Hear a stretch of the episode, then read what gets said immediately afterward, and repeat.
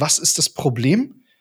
Kannst du die Lösung für dieses Problem bieten? Und dann auch schauen, ist, das, ist der Kunde in der Lage, das, was du dir dafür vorstellst, bezahlen zu können? Willkommen zu deinem Business Hacks für Personal Trainer. Profitiere von den erfolgreichen Strategien von Dirk Wannmacher aus 16 Jahren Selbstständigkeit als Personal Trainer und über sieben Jahren als Dozent für Fitness und Personal Training. Er hat sich seine Existenz in drei Städten von Null aufgebaut und weiß genau, wie es geht. Wir sprechen intensiv über alle Themen, die dein Business nach vorne bringen, zum Beispiel Kundengewinnung, Marketing und Verkauf, so dass auch du Stundensätze von 150 Euro netto oder mehr verdienst. Jetzt ist der richtige Zeitpunkt für dich gekommen, um endlich das Personal Training Business zu haben, das du verdienst. Und hier ist dein Coach, Dirk Wannmacher. Herzlich willkommen bei Business Hacks für Personal Trainer. Mein Name ist Dirk Wannmacher und auch heute möchte ich dich wieder recht herzlich begrüßen. Es gibt in Deutschland viele Fortbildungsinstitute, ja, wo wir uns als Trainer aus- und fortbilden können. Und ich habe mir mal ein ganz besonderes rausgesucht, und zwar die Deutsche Kraft- und Konditionstrainerakademie, die DKKA. Und wenn du sie noch nicht kennst, wirst du sie heute kennenlernen, denn sie haben ein ganz besonderes Konzept. Und zwar wollen sie dabei helfen oder helfen dabei mit ihrer Arbeit, mit nur einer einzigen Ausbildung den Trainer zu befähigen, einmal fachlich, aber auch unternehmerisch am Markt zu bestehen. Denn du kennst es selber, du machst hier eine B-Lizenz, da eine Ernährungslizenz und baust dir dann dein Business zusammen. Nur viele unternehmerische Themen kommen ja ähm, zu kurz. Und tatsächlich, weißt du, wenn du frisch am Markt bist, ja gar nicht, welche Lizenz brauchst du überhaupt, um erfolgreich zu werden, langfristig. Und ja, da haben sich sechs tolle, taffe Trainer zusammengetan, haben diese Akademie gegründet. Und heute darf ich den Kevin begrüßen und sage, hey Kevin, vielen Dank, dass du Zeit hast. Erstmal vielen lieben Dank, dass ich hier bei dir im Podcast sein darf. Freut mich sehr, dass du da auf mich zugekommen bist. Und ähm, ja, bin schon sehr gespannt, was du heute an Fragen mitgebracht hast. Ja, ähm, ich würde am Anfang mal ein bisschen auf euren ja, Entstehungsweg eingehen wollen. Ihr habt ja im April 2018 die Academy gegründet und wollt ja grundsätzlich dafür sorgen, dass in der Trainerszene ein gewisser Mindeststandard ja etabliert wird, was ja sehr zu begrüßen ist, weil wenn man, jetzt eine B-Lizenz gemacht hat und vielleicht noch eine zweite Lizenz, dann mag das ja reichen, aber am Ende ist es ja ein Beruf, ja, ein, ein auch tatsächlich ein Lehrberuf, weil die Menschen ja mit, das, mit dem Wichtigsten zu uns kommen, nämlich mit ihrer Gesundheit.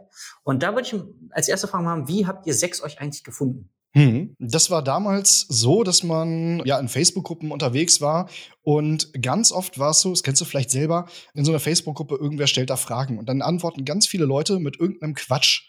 Und dann waren da immer so ein paar Leute, die dann das Ganze sehr sachlich, sehr in einem äh, passenden Kontext alles immer aufgearbeitet haben für die Leute, damit einfach weniger Mythen entstehen und äh, verbreitet werden. So, und irgendwann haben sich diese Leute, die das alles sehr, sehr sachlich gemacht haben und gegen diese Mythen gekämpft haben in der Gruppe, dann natürlich alle irgendwann gekannt.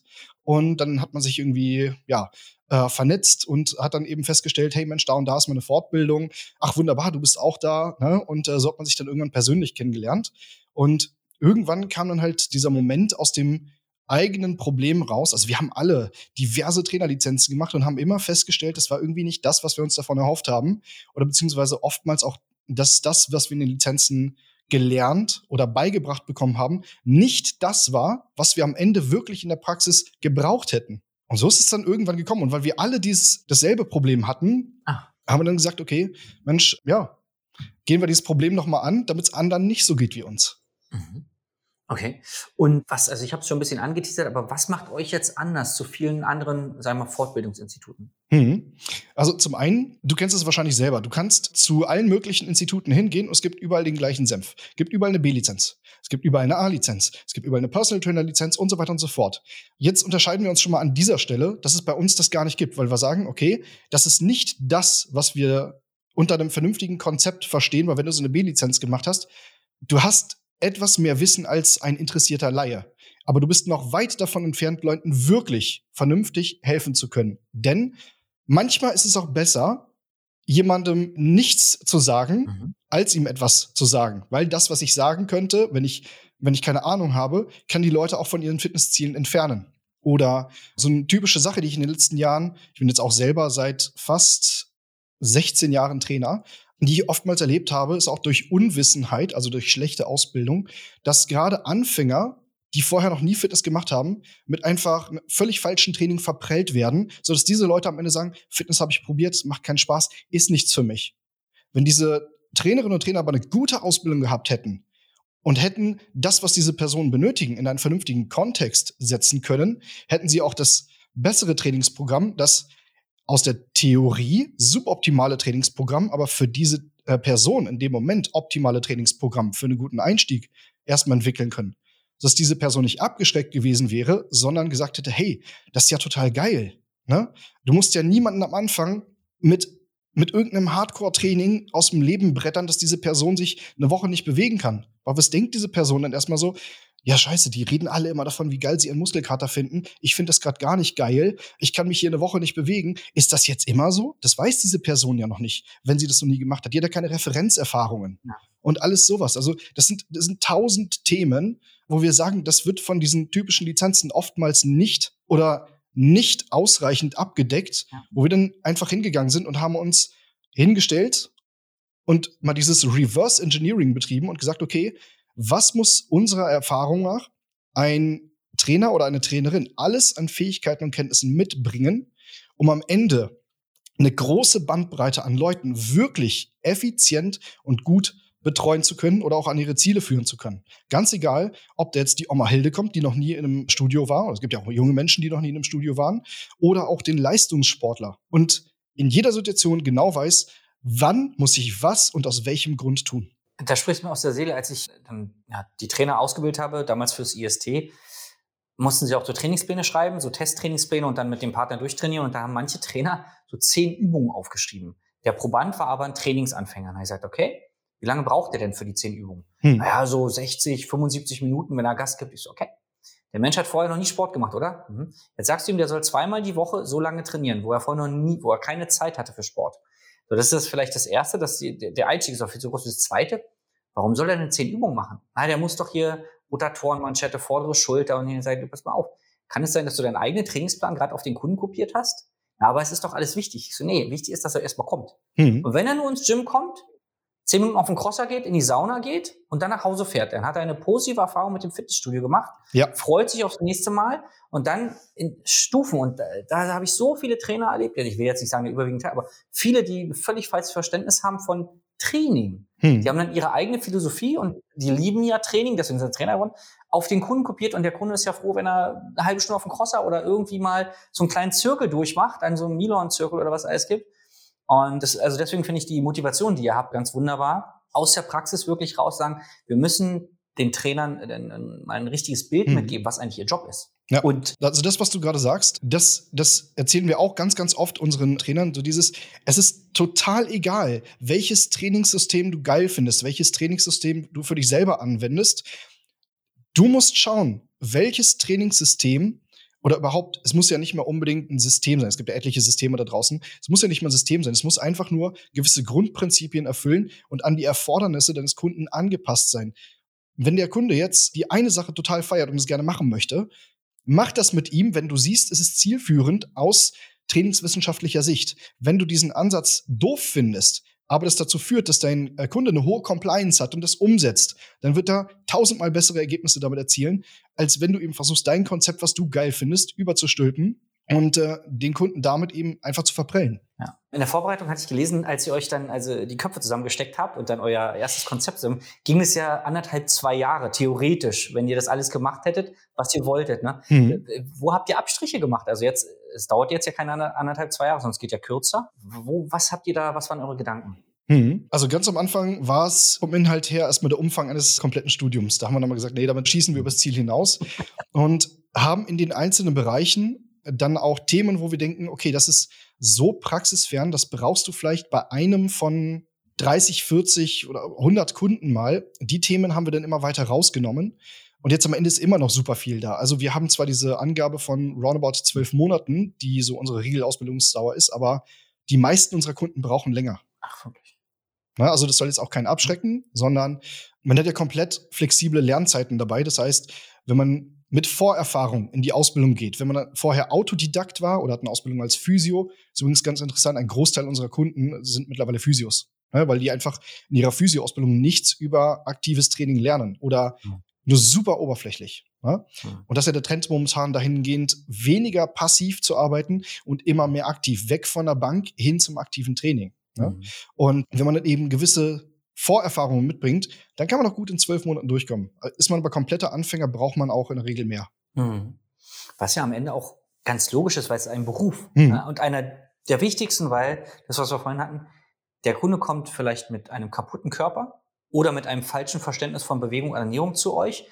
Wie soll man denn da an einem Wochenendlehrgang, also auch vor allen Dingen die, ich sag mal, die geistige Reife, dass du verstehst, da ist ein Mensch, den musst du auch auf der mentalen Ebene abholen. Es bringt nichts zu sagen, heute ist Montag und Montag ist nochmal Brusttag und der muss immer schwer sein.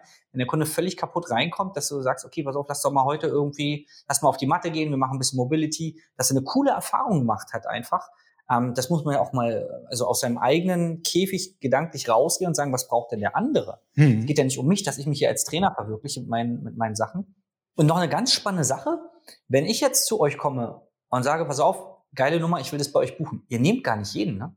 Das ist richtig. Also du kannst nicht bei uns auf die Website gehen und du findest da auch nirgendwo einen Buchungslink, sondern wir wollen mit jedem Einzelnen, der unsere Ausbildung macht, vorher gesprochen haben. Das hat einfach den Hintergrund, dass wir, also wir wollen nicht einfach nur ein Produkt anbieten und damit Geld verdienen, sondern unser oberstes Ziel ist auch zu gucken, was sind das für Menschen, die da zu uns kommen? Was haben die für Be Beweggründe? Warum wollen die unsere Ausbildung machen? Dass wir am Ende dann auch eine Community haben an Leuten, wo wir wissen, die haben hohe Ansprüche an sich und die machen das nicht einfach nur, um, um am Ende so ein Wisch an der Wand zu haben. Ne, das ist ja ganz oft. Ich habe vorgestern erst mit einer Dame telefoniert, die sich für unsere Ausbildung interessiert hatte. Und da habe ich sie, oder ich stelle dann mal die Frage, okay, warum unterhalten wir uns heute? Warum interessierst du dich für unsere Ausbildung und warum gehst du nicht zu XYZ? Weil da ist ja sogar günstiger. Ne? Und dann sagt sie mir, ja, ich habe schon fünf Lizenzen, aber ja, letzten Endes kann ich mir damit den Allerwertesten abwischen, weil es war so, ich habe quasi dieser Akademie Geld gegeben oder dem Fortbildungsinstitut und am Ende diese Abschlussprüfung, die hätte jeder bestehen können. Da ging es einfach am Ende nur darum, Geld gegen Zertifikate zu tauschen. Das gibt es bei uns nicht. Okay. Wir haben insgesamt eine Riesenabschlussprüfung, die aus drei großen Abschnitten besteht und über zwei Tage geht. Und wenn du da nicht ablieferst, dann bestehst du auch nicht. Dann musst du entweder nochmal zur Präsenzphase kommen, wenn der praktische Teil nicht gut war, oder wenn der theoretische, also der schriftliche oder der mündliche Teil nicht gut waren, dann musst du zumindest nochmal eine Nachprüfung ablegen. Mhm. Wir winken da niemanden durch. Und deswegen müssen wir eben aber auch gucken, weil die Inhalte ja so viel und auch teilweise sehr komplex sind, bringt jemand die kognitiven Eigenschaften mit. Das heißt, ich, also ohne das jetzt böse zu meinen, wenn jetzt jemand hier zuhört, wenn sich da jemand bei uns bewirbt und der hat gerade so seinen Hauptschulabschluss geschafft ne, und hat auch keine Berufserfahrung, gar nichts, dann ist es für mich erstmal ein Warnzeichen. Heißt nicht, dass ich die Leute dann nicht ins Programm aufnehme, erstmal. Ist für mich nur ein Warnzeichen. Und je mehr Warnzeichen sich zeigen, desto eher sage ich dann auch, nee, du, sorry, passt nicht, geh mal woanders hin. Ne? Wenn ich aber sehe, derjenige hat schon abgeschlossenes Studium, ich sehe, derjenige hat schon diverse Trainerlizenzen irgendwo absolviert, dann weiß ich, okay, derjenige ist in der Lage, komplexe Informationen aufzunehmen, zu verarbeiten und hat auch schon gewissen Background in dieser Thematik, beschäftigt sich damit schon länger und es ist keine mhm. Idee, die von heute auf morgen entstanden ist, so hey, ich werde Trainer, ich mache jetzt mal kurz eine Lizenz. Ja, sondern da ist eine gewisse Ernsthaftigkeit dabei, das Ganze machen zu wollen. Da äh, habe ich gleich eine Anschlussfrage. Was für Trainer kommen zu euch oder was für Menschen? Sind es Menschen, die sagen, ich will danach in eine Festanstellung? Oder hat wirklich, ich sag mal, der Großteil der Menschen, jetzt hast du schon von Physios gesprochen, Großteil der Menschen den Wunsch danach, komplett selbstständig zu werden? Das ist vollkommen unterschiedlich. Die einen wollen gar nicht selbstständig werden. Die sagen, okay, ich möchte Trainer werden mhm. und will dann aber auch in der, in der Festanstellung arbeiten. Ne? Da gibt es wiederum welche, die sagen, okay, ich will einen geilen Job machen, aber ich will am Ende auch geil dafür bezahlt werden. Und da gibt es dann eben diese oder diese. Und ich habe ja gerade schon gesagt, mittlerweile werden es immer mehr Physios bei uns und da sind viele, die ja entweder in Anstellung arbeiten oder eine eigene Praxis haben. Da ist es halt relativ gemischt. Ja. Aber der Großteil. Um einfach ihr eigenes Konzept. Äh, so, sorry, stell du erstmal deine Frage. Nee, nee, äh, um, um ihr Konzept zu vervollständigen. Wir sagen, pass auf, ich habe da noch einen Raum. Bis jetzt mache ich immer nur äh, Training am Gerät, um es über die Krankenkasse, aber ich will mehr, weil ich merke, das ist nicht die Lösung. Ist das so die Motivation der Physios? Bei beiden Zielgruppen ist eigentlich die Hauptmotivation. Ich weiß, dass das Thema komplex ist. Meine bisherigen Ausbildungen haben mir nicht geboten, was ich wollte. Und jetzt will ich eine vernünftige Ausbildung. Das ist im Prinzip bei allen, die zu uns kommen, die Hauptmotivation. Und bei den Physios ist es eben, dass sie lernen, wie können sie vernünftig mhm. ihr Physiowissen erweitern und damit dann eine effektive, aktive Trainingstherapie gestalten. Dass sie eben wissen, wenn jetzt der Kunde eine gewisse Verletzung hat und jetzt sich überlegen, was mache ich, um dieses verletzte Gewebe zu belasten, um dann die, die Gewebeheilung ähm, dann eben zu beschleunigen, da muss man eben darauf achten, arbeite ich zum Beispiel mit einer Handel als Widerstand oder zum Beispiel mit einem Gummiband. Ne? Alleine so, also ein großer Bestandteil unserer Ausbildung ist auch Biomechanik, Physik überhaupt erstmal verstehen. Ne? Weil wenn ich jetzt als Physio hingehe und ich habe da jemanden mit einer Verletzung, die gerade am Heilen ist und ich stehe vor der Wahl, nehme ich jetzt eine Langhantel oder eine Kurzhantel oder ein Gummiband, muss ich auch diese physikalischen Dinge verstehen, äh, wie zum Beispiel ein Gummiband hat keine Massenträgheit. Okay. Ja? Das heißt, der Kunde kann in dem Moment, selbst wenn er schnell dran zieht, entstehen da keine hohen Kräfte sondern das, du hast einen gleichmäßigen Widerstandsaufbau. Wenn du jetzt versuchst, eine Hantel aber von, aus, dem, aus dem Stillstand schnell zu bewegen, dann hast du ja in dem Moment erstmal sehr hohe Zugkräfte an der Muskulatur, obwohl vielleicht das Gewicht klein ist. Mhm. Ja? Und solche Dinge. Also überhaupt erstmal diese, auf der, auf der Tiefe die ganzen Grundprinzipien zu verstehen. Ja? Für sowas kommen die Leute zu uns. Dass sie im Prinzip nicht einfach raten, was sie jeden Tag mit ihren Kunden machen, sondern dass sie wirklich vernünftige Entscheidungsgrundlagen haben. Ich tue das aus dem Grund. Und das, das sind so die Beweggründe, warum die Leute zu uns in die Ausbildung kommen. Weil sie das bei anderen Ausbildungen in der Tiefe nicht gelernt haben. Mega spannend, denn meine nächste Frage wäre nämlich, ja, warum man zu euch kommen sollte und ähm, nicht woanders. Und vielleicht ist es ja einmal, dass ihr nicht jeden nehmt, dass ihr sagt, pass auf, wenn du zu uns kommst, dann musst du vorher schon ein gewisses Niveau erfüllen, damit du danach unseren Qualitätsmerkmalen auch entsprichst um dann halt dich auch langfristig gut durchzusetzen, oder? Nee, was du am Anfang mitbringst an Vorerfahrung ist nicht so wichtig. Wichtig ist eher, wo willst du am Ende stehen und warum machst du das Ganze? Mhm. Okay. Okay. Und die zu, ja gut, wir haben ja, Also der, der Qualitäts, sorry, der Qualitätsstandard, den wir in die Branche bringen wollen, den prüfen wir ja ab durch unsere Abschlussprüfung. Deswegen ist es nicht so wichtig, was du mitbringst. Wichtig ist nur, lieferst du am Ende ab. Okay. Kannst du sagen, wie viel, also startet es bei euch immer zu einem bestimmten Zeitpunkt oder kann man immer einsteigen? Ja, man kann immer einsteigen. Das Einzige, was bei uns terminlich festgelegt ist, das sind die Präsenzphasen. Und da muss man eben auch dran teilnehmen. Okay. Was, äh, wenn ich mir jetzt überlege, oh Mensch, das klingt interessant, ich will, ich bin es gewohnt, auf hohem Niveau zu arbeiten, ich will mich bei euch melden. Wie groß sind die Klassen so? Also wie viele Trainer sind da so in, in, so, einem, in so einer Präsenzphase? Also so eine Präsenzphase machen wir mit maximal zwölf Leuten und wir haben in der Regel zwei Dozenten, sodass wir uns dann ausreichend um jeden kümmern können. Okay. Weißt, du kennst dir selber, wenn du in der Branche unterwegs warst. Ich selber habe teilweise so Präsenzphasen gehabt, da war dann ein Dozent und dann waren da 20 Leute und man konnte gar nicht wirklich tiefer gehende Fragen stellen, weil die Zeit gar nicht da war. Ja? Und deswegen, weil wir auch diesen Qualitätsansprüchen in der Praxis oder während der Präsenzphasen ähm, eben genügen wollen, haben wir eben zwei Dozenten da und schauen auch, dass wir das Verhältnis von anwesenden Teilnehmern zu Dozenten immer so halten, dass wir auch sehr, sehr intensiv um, äh, uns um die einzelnen Leute und deren Fragen kümmern können. Okay. Das am Ende. Aber ansonsten, davon ab gibt es keine Klassen, sondern ja. jeder macht das wie in einem Fernlehrgang für sich selber. Mhm. Und es gibt nur bei der Präsenzphase diese Obergrenze an Teilnehmerzahl. Okay. Das heißt, ihr lebt dann auch das vor, was der Trainer ja nachher dann auch in seinem Job, ob er dann festangestellt oder äh, selbstständig ist, nachlebt, diese individuelle Betreuung. Weil selbst auf der Fläche bist du ja in dem Moment für einen Kunden meistens nur da, für ein Mitglied. Und das lebt ihr halt auch in der Ausbildung schon vor. Genau, richtig. Das Setting ist ja egal, ob ich jetzt ein Personal Training habe oder ich mache einen Gruppenkurs oder ich bin auf der Fläche. Nehmen wir an, ja. in jedem dieser drei Settings macht eine Person eine bestimmte Übung falsch. Dann ist ja in meinem, ist ja mein Job in dem Moment erstmal, das zu erkennen also ich muss es ja erstmal überhaupt bewerten können anhand der Zielsetzung. Ich muss die Zielsetzung kennen. Mhm. Nur wenn ich die Zielsetzung kenne, kann ich beurteilen, ist die Ausführung zielführend oder nicht. Dann manchmal lasse ich ja auch sogar, ich will nicht sagen falsch, aber es gibt in dem Sinne keine falsche, sondern es gibt zielführende oder weniger zielführende Ausführungen. Aber wenn eine mhm. Ausführung biomechanisch suboptimal ist, aber ich möchte erstmal, dass der Kunde, so wie du vorhin gesagt hast, dass er ein gutes Gefühl bekommt, dann ist mir von der Priorität her, die Übungsausführung geht mir erstmal am allerwertesten äh, vorbei, ist mir erstmal egal, mhm. sondern ich möchte, der, dass der überhaupt erstmal ein Gefühl für Bewegung bekommt. So ist zum Beispiel. Ne? Mhm. Und äh, da eben äh, so Entscheidungskriterien und Prioritätenrichtlinien den Leuten ja. mitzugeben, unabhängig von dem Setting, wo sie sind. Wann muss ich eingreifen? Wann muss ich eine ähm, Übung zum Beispiel äh, korrigieren oder sollte das tun? Oder wann ist es eigentlich wurscht? Ne? Und das ist ja, wie gesagt, egal, ob ich jetzt im 1 zu 1 bin, auf der Fläche oder in einem Gruppenkurs. Hm. Wenn jemand, wenn, wenn ich die Zielsetzung kenne und ich weiß, jemand führt etwas nicht zielführend aus. Da muss ich in jedem dieser Szenarios intervenieren können. Und damit ich das kann, muss ich aber auch erstmal die Biomechanik zum Beispiel verstehen. Mhm, mhm. Okay. Jetzt haben wir schon ein bisschen über die Standards oder Nicht-Standards in der Trainerbranche äh, gesprochen. Was denkst du, geht ganz grundsätzlich, was läuft falsch im, im Dachraum in der Trainerbranche? Mhm. Uh, da hast du jetzt ein Fass aufgemacht. also, ich denke, das sind zwei Seiten. Einmal die Seite der Studios und einmal die Seite der Ausbildungsinstitute. Wenn du als Studio Leute einstellst ohne Lizenz oder nur mit einer B-Lizenz, dann sage ich an der Stelle, kann man es nicht ernst meinen mit der Kundenbetreuung. Es werben zwar immer alle Fitnessstudios damit, ja, bei uns bekommst du kompetente Betreuung, aber wo ist die denn?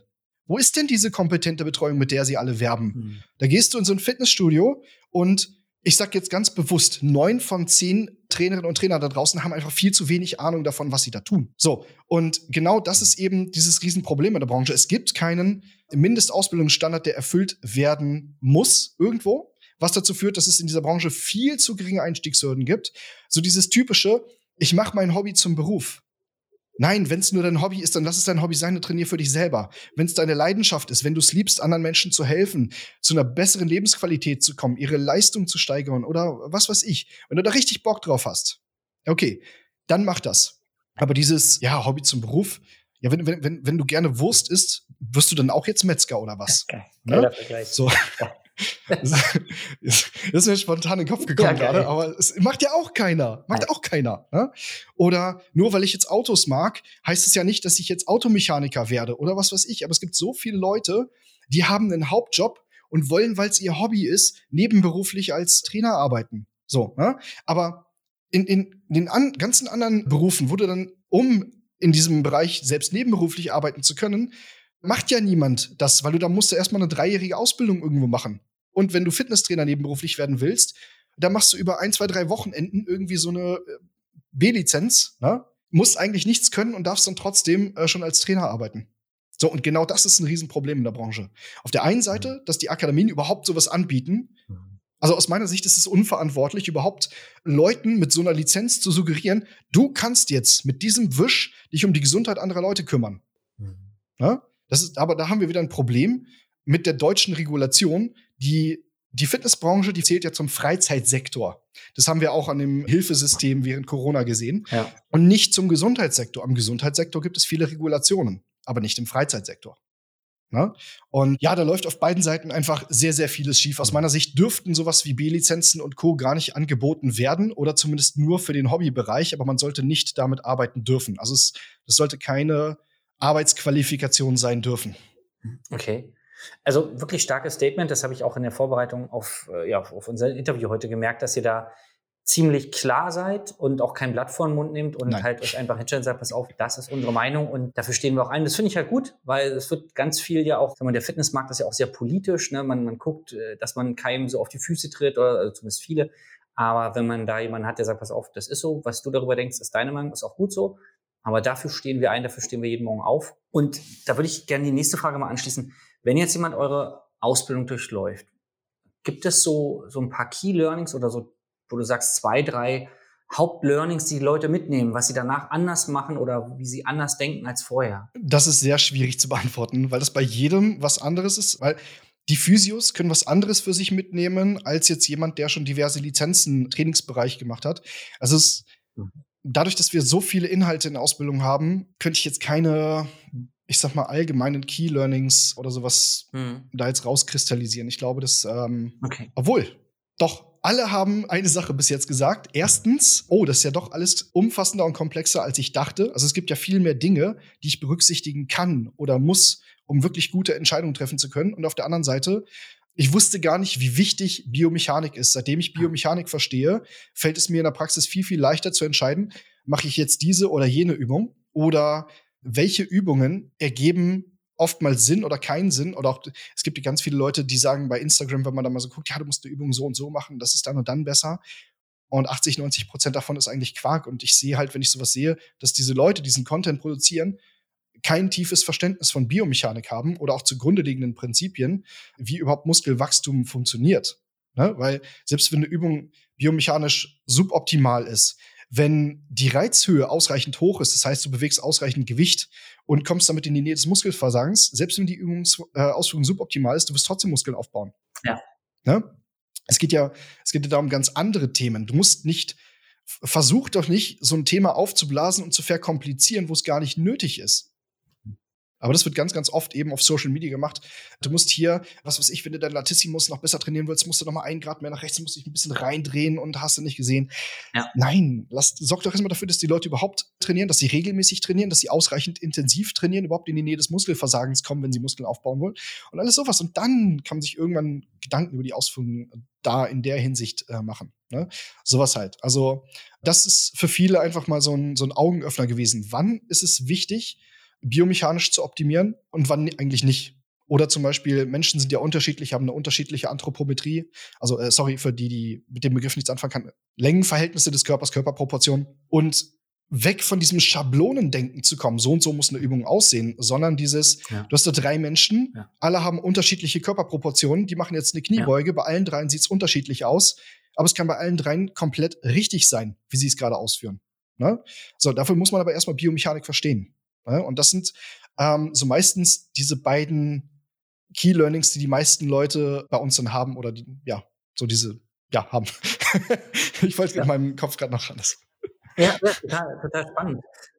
Ja, weil tatsächlich ist es ja, das ist ein kom komplexer und verantwortungsvoller Beruf, den wir haben und du musst unbedingt, also wenn es um Übungen ginge bei unserem Job, dann könnte den ja jeder machen. Aber es geht ja nicht darum, dass du 15 Varianten auswendig lernst, wie eine Kniebeuge geht, sondern wie du verstehst, macht es für den überhaupt Sinn, eine Kniebeuge zu machen? Also ja oder nein erstmal und dann welche Variante und nicht sagen, pass auf, heute machen wir mal so, morgen machen wir so, dann machen wir Hakenschmied, dann lernst du da auswendig, aber sagst, das geht doch völlig am Ziel vorbei. Mhm. Und ich hatte das nämlich auch ganz oft, dieses mit dem Knie nicht über die Fußspitze. Und dann bin ich bei den Seminaren, weil ich war einer von den Dozenten, der dann 20 bis 30 Schüler vor sich hatte quasi, bin ich auf den Tisch gestiegen und habe mich, hab mir bemüht, bei einer Kniebeuge habe ich dann einfach so eine Körpergewichtskniebeuge gemacht, mit der Kniescheibe hinter der Fußspitze zu bleiben. Und da bin ich halt nach hinten umgefallen. Ich sagte, das geht nicht, weil ich habe mal jemanden gesucht, der genauso groß ist wie ich, haben uns nebeneinander gestellt, da gesagt, wir sind jetzt gleich groß, was aber nicht bedeutet, dass unsere Oberkörper gleich lang sind. Was auch, selbst wenn es so wäre, und heißt es nicht, dass unsere Oberschenkel und Unterschenkel genauso lang sind. Aber gesagt, mein, Unterschenkel, äh, mein Oberschenkel, obwohl ich nicht so groß bin, ich bin 1,73, ist im Verhältnis ein bisschen länger. Das heißt, wenn ich mein Po weiter nach hinten schieben würde, damit meine Kniescheibe hinter den Fußspitzen, dann ist mein Po so weit hinten, dass ich nach hinten umfalle. Mhm. Das ist, es geht bei mir nicht anders. Ich kann, meine Waden sind auch nicht verkürzt. Ich kann eine Tiefkniebeuge machen und die Ferse bleibt unten. Also, das, das geht bei mir nicht. Das, so, und da habe ich gesagt, das müsst ihr verstehen. Nicht Übung, und das habe ich versucht dann schon in der B-Lizenz da äh, zu sehen, diese Informationen, da sagen, guck dir eine Übung an, aber guck dir auch immer den Menschen an, so gut wie es geht, ne? keine Diagnose durch die Hose, aber im Fitnessstudio geht es nicht anders, du kannst den auch nicht einfach antatschen, den Kunden, mhm. aber lass ihn doch mal mit dem Körpergewicht ein paar Mal was machen, gib ihm ein paar Anweisungen und wenn er es nicht umsetzen kann, dann musst du halt was anderes finden, ja, weil er es einfach entweder mental nicht versteht, was du von ihm willst, oder was einfach auch für ihn einfach nichts ist, gar keinen Sinn macht. Mhm. Deswegen da ist, ja, ich glaube, viel Aufklärungsarbeit, weil der Fitnessmarkt boomt, ne? aus Amerika kommt ja immer alles, was gut ist. Und so auch die Fitnessindustrie wird immer größer und damit natürlich auch die Verlockung, gerade wenn es jetzt in, in Online reingeht. Jeder kann sich eine App runterladen, auf einmal Ernährungspläne schreiben, genau wie Trainingspläne. Und ich habe eine andere Frage, da geht es ein bisschen um die Finanzen und vielleicht knüpft es so ein bisschen an das, was wir gerade hatten. Der Markt wird größer, äh, Verdienstmöglichkeiten werden größer. Ja. Ich habe die Erfahrung gemacht, dass viele, viele Personal Trainer da draußen, egal wie lange sie am Markt sind, egal wie gut sie ausgebildet sind, finanziell nicht da sind, wo sie sein müssten, damit sich eine Selbstständigkeit lohnt. Wie seht ihr das bei euch? Hm. Bin ich voll und ganz bei dir. Da sind wir äh, einfach bei dem Thema, dass wir, oder sind wir voll und ganz auf einer Linie. Die fachliche Expertise, die brauchst du, um dem Kunden dann helfen zu können, wenn er dein Kunde ist. Aber er muss erstmal dein Kunde werden und da scheitert es bei den meisten dran. Die meisten Trainerinnen und Trainer da draußen haben keine Ahnung von Marketing, die haben keine Ahnung von Verkauf, die haben keine Ahnung davon, wie ich überhaupt eine vernünftige Gesprächsführung überhaupt erstmal aufbaue, sodass jemand auch das Verlangen oder das Bedürfnis entwickelt, mit mir zusammenarbeiten zu wollen. Und das sind eben Punkte, die ganz, ganz wichtig sind. Und das kommt ja in diesen mhm. klassischen Lizenzen auch nicht vor. Ne? Also äh, kommunikative Fähigkeiten oder das Thema Marketing, Verkauf. Ne? Das haben wir bei uns deswegen in die Ausbildung auch mit reingenommen, wo ich aber gleich vorweg sage, das ersetzt zum Beispiel nicht so ein Coaching wie bei dir, weil wir geben zum Beispiel mit auf den Weg. Guck mal, du musst verstehen, Verkauf ist nichts Schlechtes. Mhm eigentlich, wenn du nicht verkaufen kannst, hm. dann bist du eigentlich ein größeres Problem, weil da ist jemand vor dir, der braucht deine Hilfe und du kriegst aber nicht hin, deine Hilfe dieser Person so schmackhaft zu machen, dass sie mit dir zusammenarbeiten möchte, um ihr Problem zu lösen. Ne? Und dann einfach die, also Fachidiot schlägt Kunde tot, diese Person einfach nur von dir wegtreibst. Ne? Oder mit Fachbegriffen zuwirfst und die Person dadurch ein ungutes Gefühl entwickelt und sich denkt, oh mein Gott, ich habe jetzt im Kennenlerngespräch oder in der Erstberatung oder wie auch immer, komme ich mir ja schon doof vor. Ne? Wie wird denn das erst, wenn ich mit der Person zusammenarbeite? Und alles sowas, also diese Dinge, die muss man erstmal verstehen. Und mhm. Ja, wenn man sich dann überlegt, wo die meisten herkommen aus der Branche, die haben vielleicht im Fitnessstudio gearbeitet, die waren im Angestelltenverhältnis, da musst du nicht groß verkaufen können. Ja. Ne? Oder zumindest die Mitgliedschaften, das ist eine Mitgliedschaft im Fitnessstudio zu verkaufen, ist etwas anderes. So ein Commitment für 30, 40, 50, 60 Euro im Monat als, was weiß ich, zu 500 bis 1000 Euro im Monat. Das ist eine ganz andere Sache. Und da kommen die Mindset-Probleme ne? oder die, die Probleme in der Denkweise, für die dieses Wort Mindset nicht mögen. Ne? Also einfach hinderliche Glaubenssätze und fehlendes Wissen in diesen Bereichen. Und da kommt ja dann eben sowas wie dein Coaching eben in mhm. Frage, weil irgendwer muss den Leuten dann noch mal links und rechts eine geben, die alten Glaubenssätze da aus dem mhm. Kopf rausklopfen, ne? dass die mal wieder rausfallen, bisschen die alten Gedanken abstauben und ein paar neue gute Gedanken da reinpacken, damit sie wirklich dann erfolgreich werden können. Das ist total spannend. Und meine Frage an dich, habt ihr, also habt ihr eine Idee, wo das herkommt, dass, ich sag mal, das Verkaufen so negativ interpretiert wird oder vermieden wird oder dass man Viele Trainer sagen, na, Marketing, nee, ich, ich will jetzt nicht nach außen gehen, will mich ja nicht so präsentieren, die kommen schon. Habt ihr eine Idee, wo das herkommt? Boah, da müsste ich äh, spekulieren. Aber ich glaube, viele verbinden das Wort Verkauf mit negativen Eigenerfahrungen. So dieses, ja, da hat mir jemand versucht, was anzudrehen oder ja, im Prinzip so haben sie so dieses typische Image vom Versicherungsvertreter vielleicht im Kopf oder sowas. Oder du versuchst anderen was aufzuschwatzen, was sie gar nicht brauchen. Ja. Ne? Aber da sag ich den Leuten immer, das liegt doch in deiner Hand, was du den Leuten verkaufst. Und ob du denkst, dass das, was du anbietest, zum Bedarf der Person passt. Mhm. So, und wenn das, wenn das ein Match ist, so warum denn nicht? Du siehst, mhm. die Person hat ein gesundheitliches Problem. Du hast die Kompetenzen, dieses Problem zu lösen. Warum sollte hier jetzt keine Zusammenarbeit entstehen? So ist deine, ist der, verkaufst du dieser Person etwas, was sie nicht braucht? Nein, das, du, du verkaufst dir der Person etwas, was, was sie wirklich benötigt, was die Lebensqualität am Ende verbessert. So dass diese Person vielleicht mit weniger Rückenschmerzen morgens aufstehen kann, dass diese Person besser mit ihren Kindern spielen kann oder von der Umgebung, vom Umfeld einfach besser wahrgenommen wird. Weil oftmals ist es ja so, dass wir Dinge im, in der Fitnessbranche oder in der Gesundheitsbranche tun, gar nicht, weil wir sie selber tun wollen, sondern manchmal auch einfach so, ich will von anderen besser wahrgenommen werden. So einfach dieser Punkt, ich will jetzt attraktiver werden, damit ich besser einen Partner finde. Sowas zum Beispiel. Ne? Also so, ähm, so eine Dinge. Wir verkaufen ja nichts Schlechtes. Ja. Wir verkaufen höchstens was Schlechtes, wenn wir irgendeinen Quatsch machen. Wenn wir, ja. das ist auch so eine geile Sache, auch mal ein Trainer, ja, ich, ich habe jetzt Neurosocken im Angebot. wenn mein Kunde die trägt, kann er gleich 20 Kilo mehr Kreuzheben machen. Scheiße. Also ja, wenn man. Das ist ein geiles Mindset, also wenn er das hinkriegt. Ja, also es gibt Dinge, ja, da ist Verkauf negativ, aber das, das kann ja jeder für sich selber entscheiden. Ne? Wenn du denkst, dass du selber nicht gut genug bist, okay, dann musst du an diesem Problem arbeiten. Entweder indem du äh, sportfachlich kompetenter wirst, dass du dann selber von dir denkst, okay, ich hab's drauf. Mhm. Oder auf der anderen Seite, du musst erst mal lernen, worauf Menschen Wert legen, was sie denn wirklich brauchen und kannst dann auch besser beurteilen, ob deine Kompetenzen dafür ausreichend sind. Weil wenn du eine Person hast, die braucht einfach, also ich habe zum Beispiel einen Kunden, so dem ist, ja, ich würde nicht sagen, egal, was ich für eine Kompetenz habe. Mhm. Ihm geht es darum, er braucht jemanden, wo er einen Termin hat. Ohne, ohne den Termin würde er keinen Sport machen. Ja? Das ist eher Zufall, dass der äh, zu mir gekommen ist, mein Kunde geworden ist und dann irgendwann gecheckt hat, dass sein Trainer, den er vorher hatte, nicht so viel Ahnung hatte. Ja? Bei dem war er trotzdem vier Jahre vorher obwohl der keine Ahnung hatte. Ne, weil es hat ihm ja trotzdem gut getan, überhaupt diese ein bis zweimal die Woche diesen Termin zu haben und da Sport zu machen, dadurch ist es ihm mehr besser gegangen, als wenn er das nicht gehabt hätte. Ne? Und alleine sowas auch mal zu verstehen, dass es auch solche Kunden da draußen gibt. Nicht jeder braucht, was weiß ich, eine komplett ausgeklügelte äh, Trainingsplanung oder sonst was. So bei manchen geht es einfach nur darum, dass sie sich regelmäßig bewegen, dass sie ja. überhaupt erstmal Bewegung und Training als Gewohnheit annehmen. Dafür brauchst du nicht super duper kompetent sein. Ne? Klar, sollte das, was in diesen Einheiten gemacht wird, gut und sinnvoll sein. Ja. Und wenn du kompetent bist und eine gute Ausbildung hast, kannst du auch diese Bedürfnisse, selbst wenn es nur ähm, geringe Bedürfnisse sind, mit besserem Inhalt füllen. Ja. sodass die, die Zeit, die du mit den Leuten verbringst, effizienter genutzt wird und nicht die, die Zeit der Leute verschwendest. Es gibt ja super viele Trainingssysteme da draußen. Da wird einfach Zeit und Geld der Kunden verschwendet, aus meiner Sicht. Ja? Mhm. So, und ähm, ja, also darum geht's. Ja.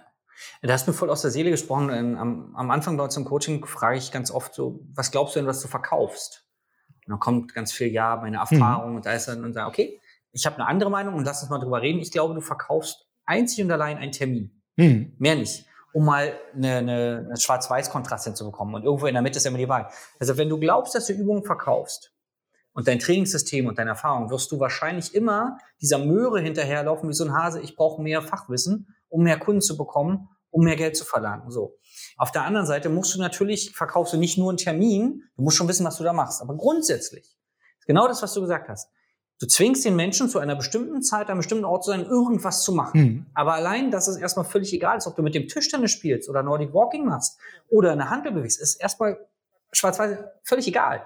Er kommt dahin und macht mehr als ohne dich. Mhm. Und wenn du verstehst, oder jetzt zumindest ein, dass du nur Termine verkaufst, kannst du im Verkaufsgespräch völlig entspannt sein, weil der Kunde wird gar nicht hinterfragen, oh Gott, äh, hat der Sportwissenschaften studiert, oh Gott, ach, was ist, wenn er mal irgendeinen Kreuzbandriss hat oder was ist, wenn er mal irgendwas, sich die Schulter, Schulter auskugelt, da muss ich erstmal ein Seminar besuchen, wie ich das wieder einrenke. Nein, der kommt zu dir, weil er sagt, ich krieg den Arsch nicht hoch, ich habe Sportsachen zu Hause, aber ich schaff's nicht.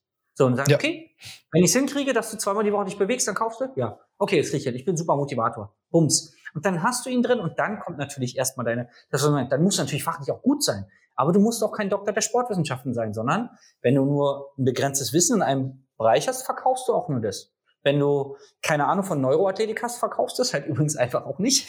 musst du ja auch nicht. Und du musst auch keine Ahnung von, von Reha haben.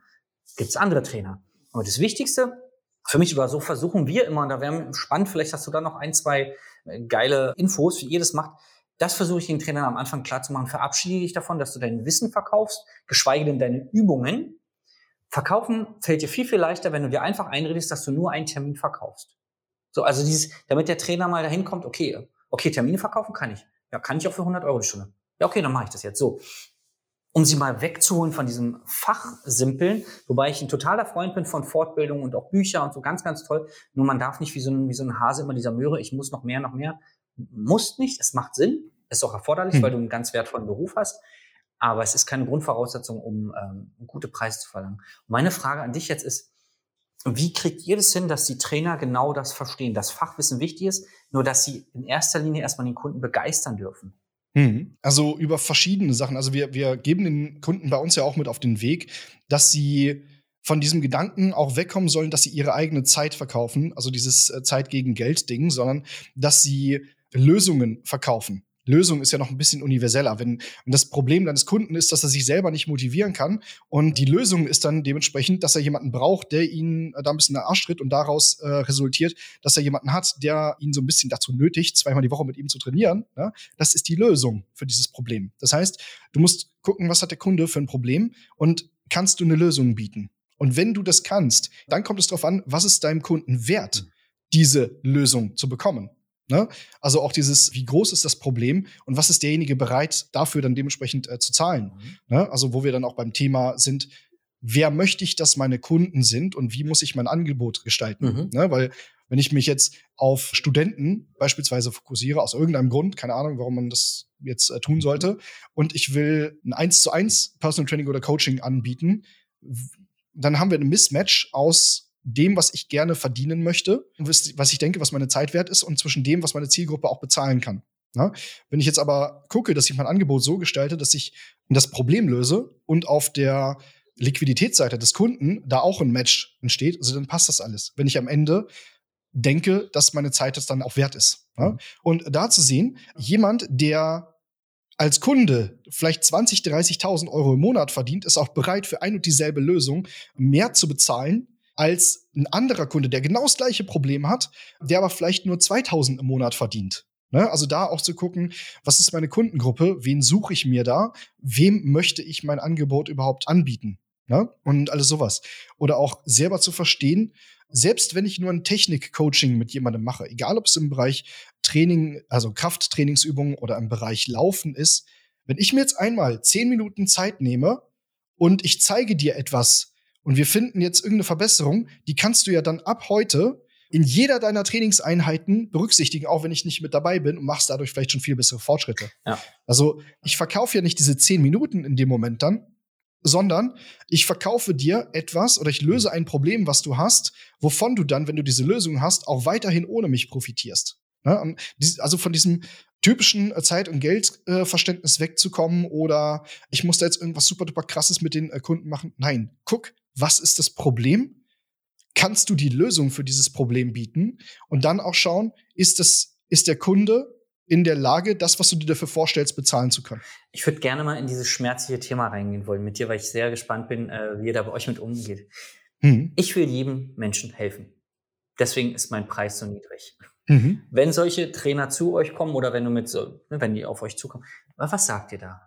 Mhm. Okay wir sagen den Leuten bei uns in der Ausbildung zum Beispiel auch, du solltest niemanden umsonst drehen, selbst wenn es dein bester Kumpel ist. Ne? Denn mhm. ich versuche es dann in einen Vergleich zu setzen. Schau mal, wenn jetzt, wenn dein bester Kumpel jetzt Bäcker ist, gehst du dann da auch hin und versuchst erstens, wenn du ein guter Freund bist, permanent bei ihm kostenlos essen zu dürfen. Mhm. Ne? Da verstehen die Leute immer so ein bisschen, ah, da ist ein Wareneinsatz. Ja, ne? ja ich muss dem doch zumindest irgendwie ein bisschen was zahlen für seinen Wareneinsatz. Ja. Oftmals ist es ja so, dass in der Fitnessbranche Freunde, Bekannte etc. auch kostenlos trainiert werden, weil es ja eine, die Ware ist ja das Wissen. Ne? So, aber dass, dass wir trotzdem einen wahren Einsatz im Sinne von Zeit hatten, wir mussten das ja erstmals lernen. Wir haben Geld für Ausbildungen und so weiter investiert. Ne? Das, das vergessen die Leute dann ganz schnell. Und auf der anderen Seite auch das Thema Commitment. Was nichts kostet, ist auch nichts.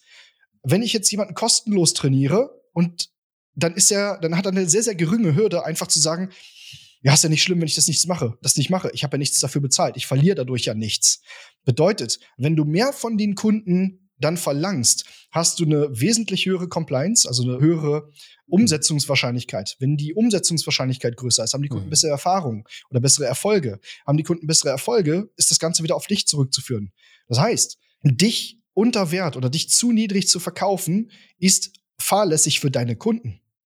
Und äh, langsam erstmal das zu verstehen. Und dann hast du ja meistens, dass die Leute selber schon mal irgendwas, ich sag mal, so einen 50 Euro Videokurs gebucht haben. Wie groß ist die Wahrscheinlichkeit, dass sie diesen 50 Euro Videokurs wirklich bis zum Ende durchgeguckt haben und haben alles angewendet? So, dann haben sie vielleicht für 1000 Euro irgendwo so ein Video-Coaching gebucht, wo es Live-Calls gab's oder wo du Hausaufgaben erledigen und einreichen musstest. So nach dem Motto, okay, bis zum nächsten Termin musst du jetzt ein Bild gemacht haben, das musst du bearbeitet haben und dann musst du hier zeigen, dass du es gemacht hast. Und dann gehen wir durch, was du gemacht hast. Sowas. Daraus nehmen die viel mehr mit, obwohl die 20 mal mehr bezahlt haben. Aber die haben dieses Wissen ja dann auch wirklich ja. gelernt und umgesetzt und haben vielleicht ihr ganzes Leben was davon. Also in dem Sinne, vergiss das Geld, was der Kunde jetzt erstmal bezahlt, sondern schau, dass es auch wichtig ist, dass der Kunde in die Umsetzung kommt. Und bist du zu billig, kommt er nicht in die Umsetzung. Du schadest deinem Kunden und du schadest dir selber. Geiles Statement auf jeden Fall. Also teile ich zu 100 Prozent. Und am Ende ist dir selber ja auch nicht geholfen. Einmal vom Marketing, weil wer nicht umsetzt, wird nicht gut über dich reden, sondern im schlimmsten Fall schlecht. Mhm. Das heißt, du machst dir mittelfristig dein Geschäft kaputt, deinen Ruf. Und das Zweite, du kommst halt finanziell auch nicht mit dem Rücken an die Wand. Ne? Also wenn du so 50 Euro die Stunde nimmst, da hat ja jeder andere Philosophien, aber ich sag mal, unter 3000 Euro äh, netto brauchst du ja auch nicht selbstständig werden. Also wenn du da noch die Einkommensteuer abziehst und Alter, so und jetzt muss man überlegen, allein bei 50 Euro Stundenlohn, wie viele Stunden musst du geben, um auf 3000 zu kommen, was aber gar nicht reicht. Wenn du 30, 35 Jahre alt bist mit Family, da, da braucht man ja gar nicht lange rechnen, dass es ganz, ganz wenig Sinn macht. Und ich sag bei uns, und vielleicht kom kommuniziert ihr das ja ähnlich, ich sage immer, um einen Kunden zu finden, der dir 50 Euro die Stunde zahlt, brauchst du genauso viel Zeit, Energie wie jemand zu finden, der dir 150 die Stunde zahlt. Du musst Akquise machen und du musst Gespräche führen. Richtig. Und am Ende verdienst du entweder 50 Stunden oder 150. Du hast denselben Aufwand. Und das andere ist übrigens, dann hatte ich neulich beim Schweizer Personal Trainer Verband so einen kleinen äh, Disput mit Teilnehmern. Das sind ganz normale Menschen mit ganz normalen Problemen. Die behandeln dich weder gut noch schlecht. Und ich sage mal, es gibt arme Menschen, die dich schlecht behandeln. Es gibt reiche Menschen, die dich schlecht behandeln. Das hat mit dem Geld erstmal gar nichts zu tun. Das ist eine Charaktereigenschaft. Und du musst aber dafür sorgen, in erster Linie, dass du selbstständig geworden bist, um auch viel Geld haben zu, also du musst ja viel Geld verdienen was auch immer viel ist, aber mit 50 Euro pro Stunde tust du keinem Gefallen, weder dem Kunden noch dir. Weil dann hast du vielleicht viele Kunden, sieben Kunden oder acht Kunden die Woche, aber da kommt ja nichts bei rum. Und ich weiß nicht, wie, wie macht ihr das? Hm. Ich sage mal, Personal Training ist eine Premium-Dienstleistung, wie so ein Chauffeurservice oder so, ja. oder Privatjet. Ganz oben, darüber gibt es nichts mehr in der Individualität. Das ist individuellste, da kommt ein Trainer zu dir nach Hause oder du fährst zu einem Trainer ins Gym. Es gibt nichts Individuelleres. Hm. Ein Chauffeur kann sich ja auch nicht jeder leisten oder ein Privatjet. Wie kommen denn so viele Trainer auf die Idee, dass sie Chauffeur für jedermann sein wollen? Wie, also kommt euch das, also begegnet euch das ab und zu in der Ausbildung, wenn ihr gerade so Themen Verkauf habt, dass jemand sagt, ah nee, ich will aber unter 80 Euro oder unter 70 bleiben, weil ich will jedem helfen? Habt ihr das manchmal? Selten. Das erlebe ich eher bei Leuten, die selber schon Trainer sind, aber nicht unsere Ausbildung durchlaufen haben oder die jetzt bei uns in die Ausbildung äh, kommen und vorher schon selbstständig waren, dass die diesen Gedankengang mitbringen. Ne, dass sie einfach das Thema Marketing und Verkauf so noch nie richtig äh, verstanden haben. Ne? Ich find, also ich muss sagen, an der Stelle, dass den Vergleich mit dem äh, Chauffeur oder sowas, finde ich teilweise, den, können vielleicht Leute nicht nachvollziehen, aber selbst wenn es darum geht, dass Handwerker nach Hause kommen, ne? so was du da an Stundenlohn und so weiter auch zahlen musst, das ist ja, das ist ein alltagsnahes Beispiel, was viele nachvollziehen können. Und da sage ich dann, warum willst, äh, warum willst du denn weniger nehmen als der Handwerker? Guck mal, was ist, was ist für deinen Kunden wichtiger? Dass er jetzt weniger Rückenschmerzen hat oder dass das scheiße Rohr da jetzt weniger tropft. Ja, so ein tropfendes Rohr, das muss auch äh, behoben werden. Aber von, von der Wertigkeit her, ne, wenn, wenn du jetzt den Schmerz im Rücken beheben könntest oder wenn, wenn, du den Kunden vor die Wahl stellst, was ist dir jetzt wichtiger, deinen Rückenschmerz in den Griff zu kriegen oder dass das äh, Rohr da weniger tropft? Ich glaube, ich kenne kaum einen Kunden, der sagen würde, ah ja, meine Rückenschmerzen ja. ist mir egal, lass mal das ja, Rohr machen. Genau. Ne? Nein, ne? und das ist das, was die verstehen. Diese, da, dein Kunde ist doch bereit dafür, so viel für dieses kleine Problem für einen Handwerker zu zahlen, aber für das andere viel größere Problem, warum sollte er denn dann nicht Warum sollte er dann nicht das zahlen wollen oder nicht bereit sein? Ja. Vielleicht muss man dem Kunden auch erstmal diese Wertigkeit erklären, ja. warum das wichtig ist. Ne? Ich würde gerne jetzt mal beim Thema Verkauf, ich würde mal ins Marketing rüber, rüber wechseln, rüber schwappen. Ihr habt ja auch euren eigenen Podcast. Mhm. Warum habt ihr den? Zum einen aus Marketinggründen, ganz, ganz wichtig, das Thema Vertrauensbildung. Mhm. Weil wir müssen das mal ganz nüchtern betrachten. Ich, sag, ich sage es auch ganz offen immer, mhm. wir sind eine neue Akademie. Wir nehmen den Mund voll mit dem, was wir behaupten, was unsere Ausbildung kann und was, was unsere Teilnehmer dadurch am Ende können.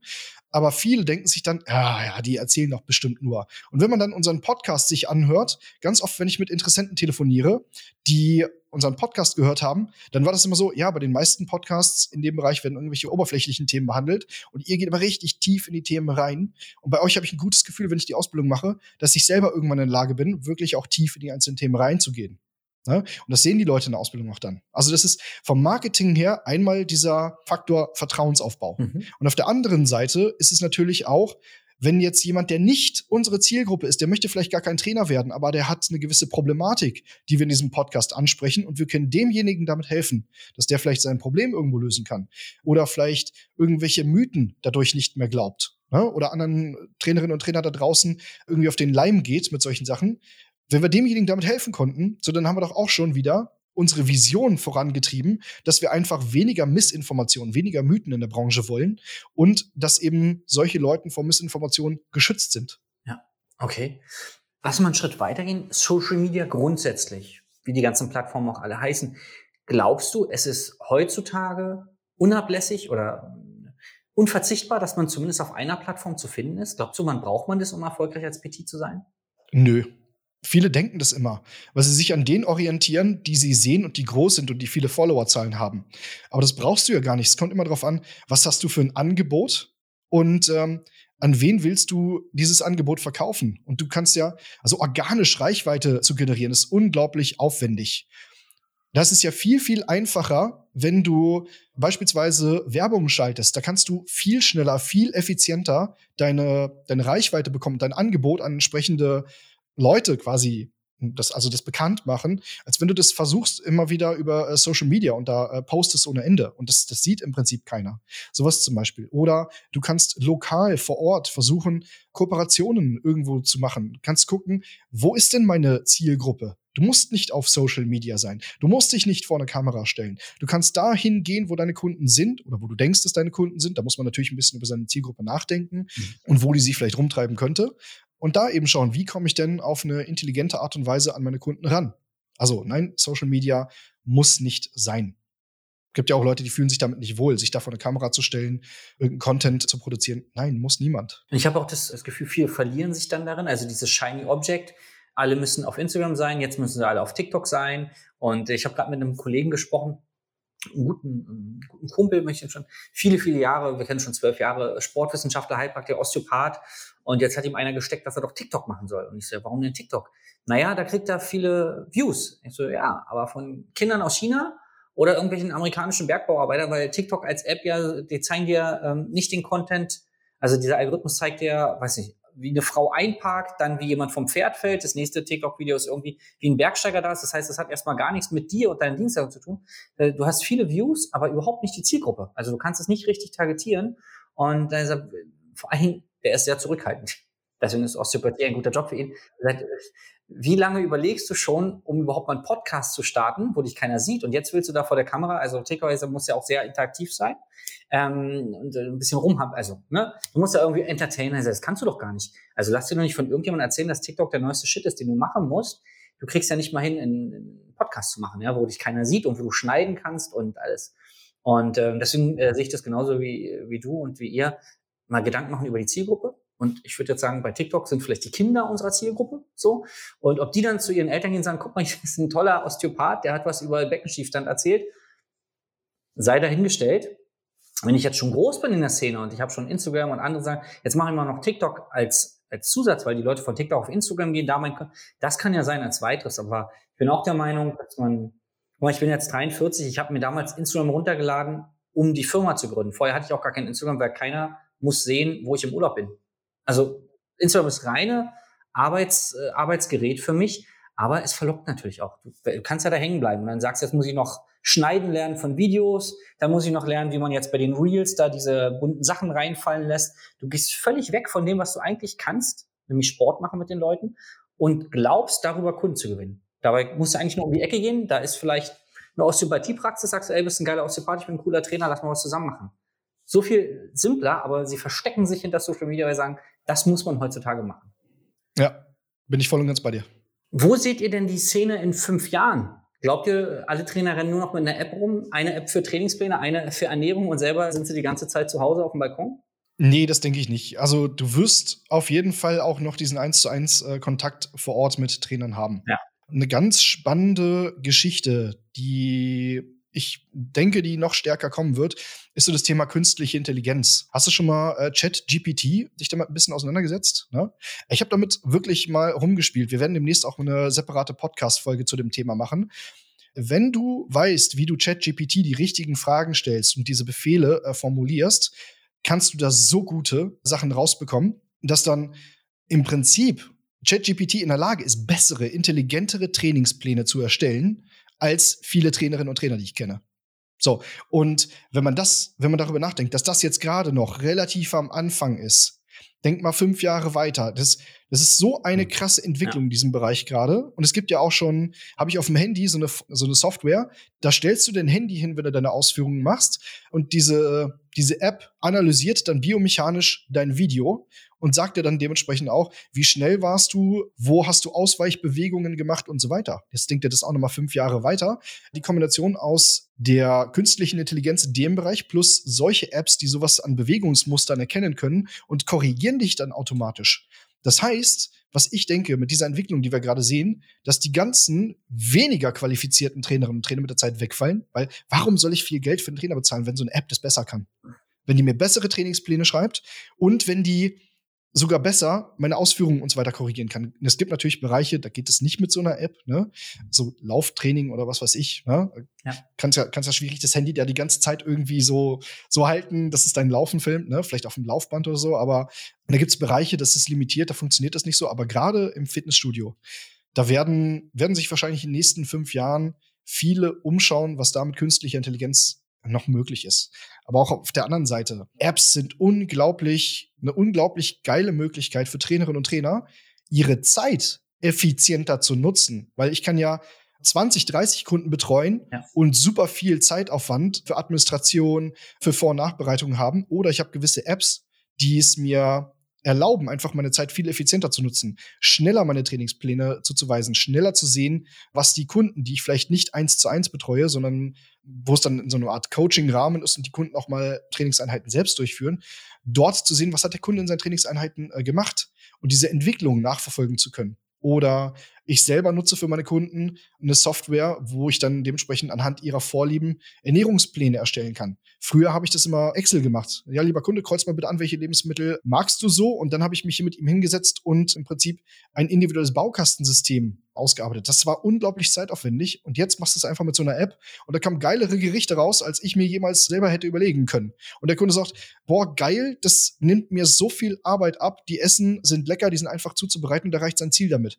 Ich habe einen Benefit, er hat einen Benefit davon. Ne? Also Apps sind auf jeden Fall eine Sache, die sind eigentlich gar nicht mehr wegzudenken. Aber die Komponente Mensch, das Zwischenmenschliche, das wird nicht wegfallen, denke ich. Ja. Dafür gehen Leute immer noch zu Personal Trainern in Fitnessstudios oder in Coachings. Ja, da bin ich ganz bei dir. Dieses als Arbeitserleichterung neben gerade ChatGPT revolutioniert ja. Es gibt ja noch andere künstliche Intelligenzen, aber das ist ja der, ich meine, da sind ja auch ein paar große Investoren dahinter. Das, wird, das schiebt ordentlich an und es gibt ja tatsächlich auch bei der Sprache viele künstliche Intelligenzen. Also ich weiß, dass irgendeine Politikerin, der wurde, die wurde zweimal von Putin angerufen, tatsächlich bis beim dritten Telefonat rauskam, dass es ein Computer war. Mhm. Aber die Stimme und die Texte, also das, was der Computer gesagt hat, hat genau zu diesem Gespräch gepasst. Und es war unfassbar. Und das sind ja nur die Dinge, die wir jetzt wissen. Also wenn man jetzt ein bisschen tiefer drin ist und sich wirklich so nerdig damit beschäftigt, was heutzutage möglich ist, wo du gar nicht mehr mitbekommst, sprichst du mit einem Mensch oder schreibst du mit einem Mensch. Also diese Bots bei Facebook gibt es ja schon seit zwei oder drei Jahren, wo du automatische Antworten bekommst mhm. nach deiner Frage. Also da bin ich auch sehr gespannt. Wird viel Arbeit erleichtern, wird neue Arbeitsfelder, neue Jobs ermöglichen. Andere werden dann ein bisschen, naja, müssen sich umstellen, sag ich mal so. Ja, gerade wenn es um, um, um Blogartikel oder alles Mögliche geht. Mhm. Da gibt es ja viele, viele Möglichkeiten. Was mich mal interessieren würde, eure Academy. Wo geht's damit hin? In den nächsten Monaten, Jahren? Na, hoffentlich durch die Decke.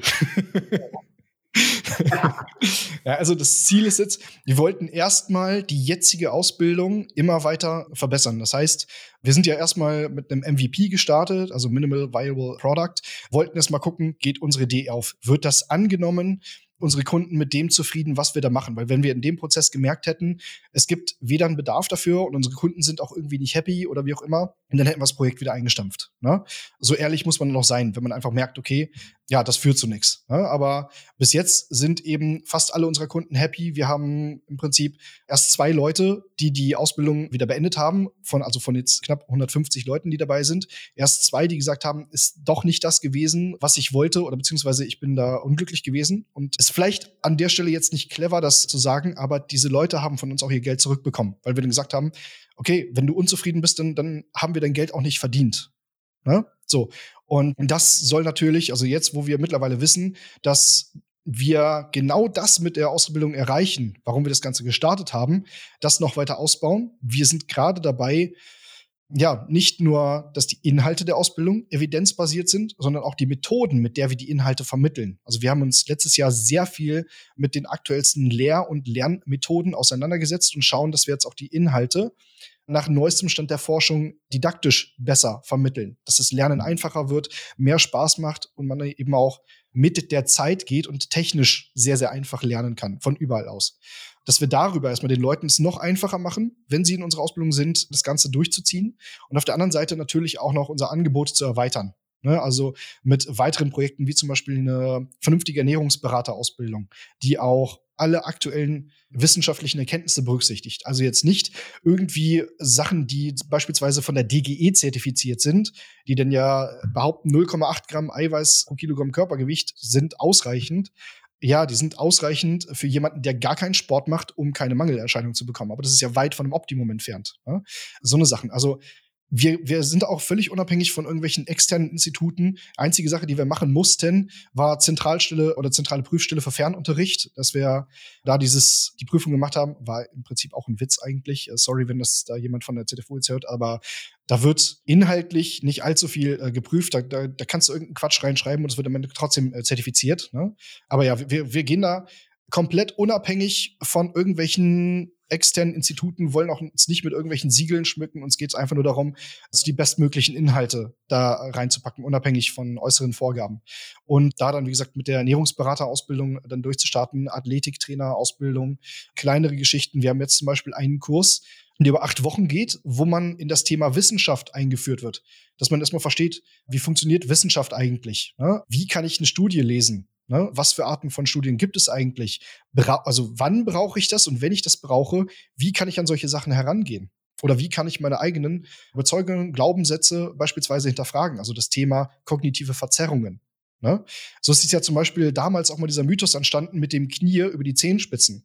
Ja, also da gibt es so zwei Kernbereiche, wie das entstanden ist. Erstmal eine Missinterpretation biomechanischer Studien und auf der anderen Seite der sogenannten Verfügbarkeitsheuristik bei Ärzten und Physiotherapeuten. Also ganz kurz für alle, die damit nichts anfangen können. Nehmen wir an, wir haben jetzt eine Million Menschen, die machen alle Kniebeugen und die schieben auch ihre Knie nach vorne über die Zehenspitzen. Und 0,1 Prozent davon kriegen deswegen beispielsweise Schmerzen. Dieses 0,1 Prozent geht jetzt zu Ärzten und Physios. Die machen ihre Anamnese und was hören die immer? Oh, Knie über die Zehenspitzen nach vorne geschoben, Kniebeugen gemacht. Ah, okay, das muss der Auslöser sein. Aber die sehen ja nur diese 0,1 Prozent. Die anderen 99,9 sehen die gar nicht. Und das ist diese Verfügbarkeitsheuristik. Ja? Und auch selber zu verstehen, wie funktioniert unser Gehirn in der Informations- oder Meinungsbildung, Informationsverarbeitung, Meinungsbildung, um sich selber hinterfragen zu können, ist das jetzt eine komische Ansicht, die ich hier gerade habe? Oder ist es tatsächlich so? Und wie man diese Ansichten hinterfragen kann. Wie kann ich mein eigenes Denken qualitativ auf die nächste Stufe bringen? Ja. Und nicht auch mehr so viel Quatsch vielleicht glauben, der da draußen erzählt wird, sondern dass Leute in der Lage sind, selbst Informationen kritisch und vernünftig hinterfragen zu können. Sowas halt. Auch wir wollen mit jeder unserer Ausbildung möglichst universelles Rüstzeug an die Hand geben. In der Hoffnung, dass wir damit qualitativ Vorreiter werden und im Idealfall alle anderen Anbieter am Markt erkennen, puh, Mist, da müssen wir mitziehen. Und dass sowas wie eine B-Lizenz im Optimalfall irgendwann mal wegfällt. Das ist so das, wo wir in Zukunft hinwollen. Geil. Also ich würde sagen, das ist ein cooles Schlussstatement. Also sehr, sehr mächtig also, und auch vor allen Dingen sehr straight. Also wie heute viele Aussagen von dir schon dabei, wo du sagst, das ist unsere Meinung, dafür stehen wir ein und wir können uns auch gerne darüber unterhalten, wie deine Meinung ist. Das finde ich ziemlich cool. Lieber Kevin, ich sage vielen Dank für deine Zeit. Vielen Dank, dass ich hier sein durfte. Vielen Dank auch für deine interessanten Ansichten. Das war sehr bereichernd. Gerade das, das letzte, diese 0,1 Prozent, habe ich mir nie Gedanken drüber gemacht, wie sowas entsteht. Aber tatsächlich macht es total Sinn und ist wahrscheinlich für den Trainerjob unglaublich wichtig, sich darüber Gedanken zu machen, weil du wirst ja, hatten wir vorhin Instagram, du wirst ja zugeballert. Jeder erzählt dir die neueste Trainingsmethode, dass du dann mal eine Ebene drüber gehst und sagst, macht es denn überhaupt Sinn? Und wie ist das vielleicht zustande gekommen? Und brauche ich das überhaupt? Oder kann ich es einfach mal ignorieren? Weil in zwei Jahren sagen sie wieder genau das Gegenteil. Ne? Das ist ja auch spannend, dass ihr die Trainer befähigt, das eigene Denken zu hinterfragen.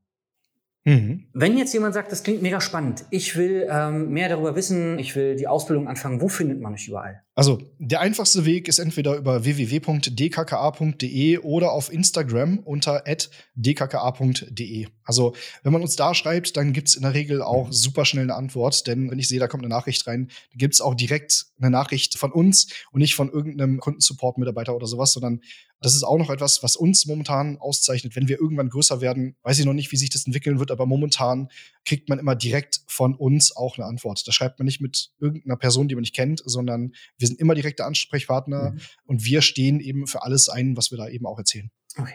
Wunderbar. Wir werden natürlich alles verlinken, dass die Leute möglichst schnell zu euch kommen können und dann äh, einfach schauen können, ob es passt. Oder quasi, wenn sie den, den Podcast hören, sagen, okay, ich will sie erstmal kennenlernen, ich will erstmal gucken, ob das Konzept zu mir passt, werden wir auch alles verlinken ja, ich sage nochmal vielen, vielen Dank und äh, freue mich auf alles, was noch kommt von euch. Jawohl, besten Dank und ja, dann bis zum nächsten Mal. Bis zum nächsten Mal. Und wenn du jetzt sagst, das klingt mega spannend, ich habe schon eine coole Trainerausbildung, aber trotzdem kriege ich die PS nicht auf die Straße, ich weiß nicht, wo ich Kunden finde oder wie ich Preisverhandlungen führe, dann melde dich einfach mal bei uns unter www.dirkwannmacher.de-beratungsgespräch. Dann führen wir auch wir ein Vorgespräch mit dir, gucken, ob du reinpasst in unser Konzept, ob wir uns vorstellen können, über Wochen und Monate mit dir zusammenzuarbeiten. Und wenn alles passen sollte, freue ich mich, dich persönlich kennenzulernen. Bis zum nächsten Mal, dein Dirk. Das war Business Hacks für Personal Trainer. Dein Podcast für den geschäftlichen Erfolg, den du verdient hast. Wenn du jetzt schon das Gefühl hast, dass du ein Stück vorangekommen bist, dann war das nur die Kostprobe. Willst du herausfinden, was wir zusammen aus deinem Business machen können? Dann schau vorbei auf www.dirkwannmacher.de und buche dir einen unverbindlichen Termin.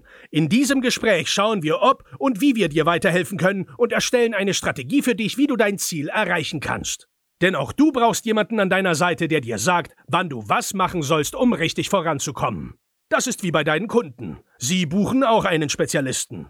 Dirk Wannmacher hilft Kunden in Deutschland, Österreich und der Schweiz dabei, mehr als 10.000 Euro pro Monat als Personal Trainer zu verdienen. Sicher dir am besten noch heute deinen Termin unter www.dirkwannmacher.de.